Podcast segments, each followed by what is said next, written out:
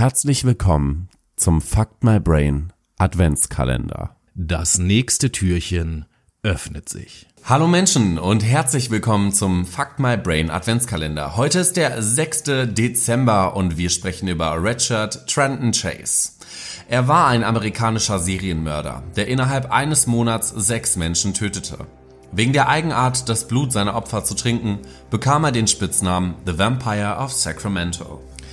Chase stammte aus bescheidenen Verhältnissen und wuchs als einziges Kind seiner Eltern in einem strengen Haushalt auf. Ab seinem zwölften Lebensjahr wurde er immer stärker in die Ehestreitigkeiten seiner Eltern einbezogen. Seine Mutter warf seinem Vater vor, er würde Rauschgift nehmen und sie vergiften wollen. Chase behauptete selber, er wäre als Kind von seiner Mutter missbraucht worden und sie hätte versucht, ihn zu vergiften. Das ganze Syndikat scheffelte Geld, indem es meiner Mutter den Auftrag gab, mich zu vergiften. Ich kenne sie alle und sie landen bestimmt noch vor Gericht. Ich muss nur noch alles auf eine Reihe kriegen. Als Teenager fiel Chase durch übermäßigen Alkoholkonsum und eine Neigung, Tiere zu quälen und zu töten, sowie durch Brandstiftung auf. Während er älter wurde, entwickelte er eine Hypochondrie, die sich darin äußerte, dass er behauptete, sein Herz würde zeitweise aufhören zu schlagen oder dass jemand seine Lungenarterie gestohlen hätte.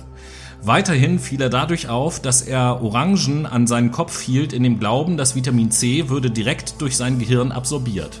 In der Highschool hatte er einige Beziehungen, die er dank seiner Impotenz verlor. Außerhalb der Familie hatte er weder enge Freunde noch andere Bezugspersonen. Ein Psychologe, den er damals konsultierte, führte Chase Probleme auf unterdrückte Wut oder eine psychische Erkrankung zurück. Chase suchte allerdings nach dieser Diagnose keine weitere Hilfe auf. Später wurde festgestellt, dass Chase eine Abneigung gegen konventionellen Geschlechtsverkehr hatte und nur durch Gewalt und Nekrophilie erregt werden konnte und zum Orgasmus kam. 1976 wurde Chase in eine psychiatrische Anstalt eingewiesen, nachdem er sich Kaninchenblut injiziert hatte und daraufhin an einer Blutvergiftung erkrankt war. Dort redete er häufig mit dem Personal über seine Fantasien, Tiere zu töten. Einmal wurde er vom Klinikpersonal mit blutverschmiertem Mund aufgegriffen, nachdem er Vögel getötet und deren Blut getrunken hatte. Aufgrund dessen bekam er bald den Spitznamen Dracula.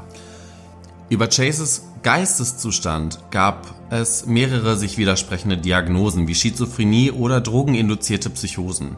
Er selbst war der Meinung, dass er langsam vergiftet werde und sich daher sein Blut zu Pulver verwandle. Diese Vergiftung könne er nur aufhalten, indem er fremdes Blut zu sich nehmen würde.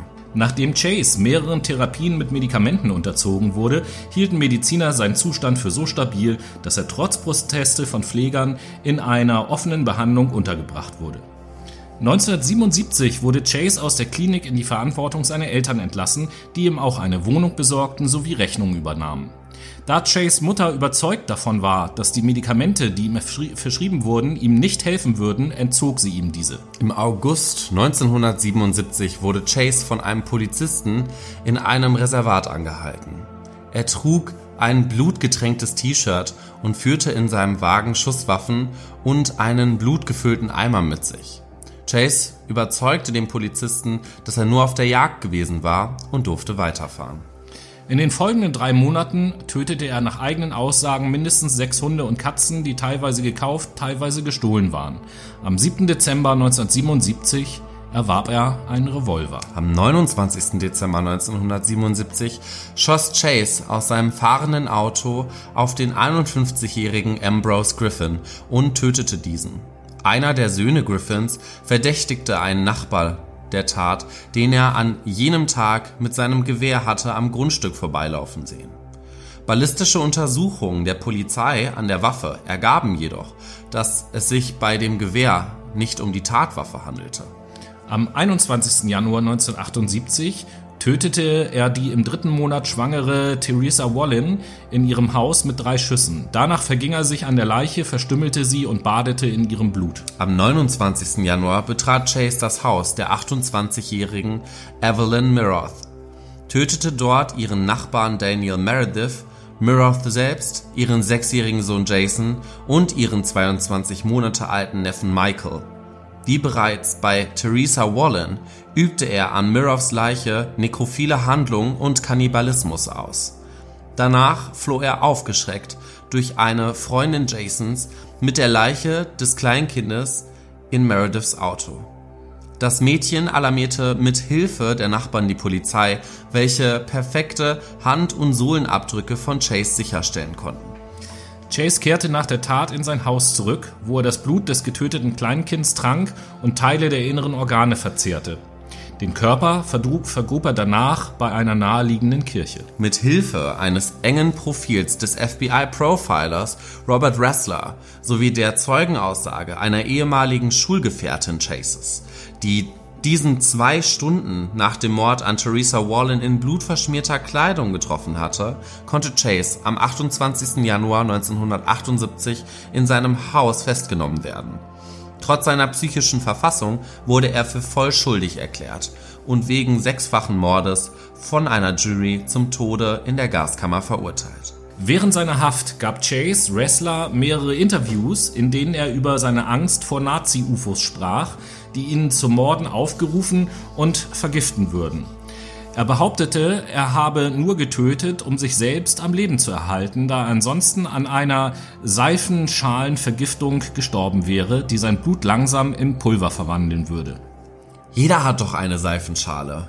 Wenn man die Seife hochhebt und die Unterseite trocken ist, dann ist alles gut. Ist aber alles glitschig, dann heißt das, dass man eine Seifenschalenvergiftung hat. Weiterhin gab er Wrestler eine Tasse mit Essensresten, damit diese in FBI-Laboren auf Spuren der angeblichen Vergiftung untersucht würden. Auf die Frage, nach welchen Kriterien er seine Opfer gewählt hatte, antwortete er, dass Stimmen ihn dazu aufgefordert hätten zu töten. Dann sei er durch die Straßen gelaufen und hätte an Türen gerüttelt, bis er eine gefunden hätte, die sich öffnen ließe. Auf Wrestlers Frage hin, warum man nicht eingebrochen sei, antwortete er, dass eine verschlossene Tür doch bedeutete, dass man nicht willkommen sei. Am 26. Dezember 1980 wurde Richard Trenton Chase leblos in seiner Zelle aufgefunden. Eine Autopsie ergab, dass er sich mit einer Überdosis Antidepressiva, die er im Laufe mehrerer Wochen gesammelt hatte, selbst tötete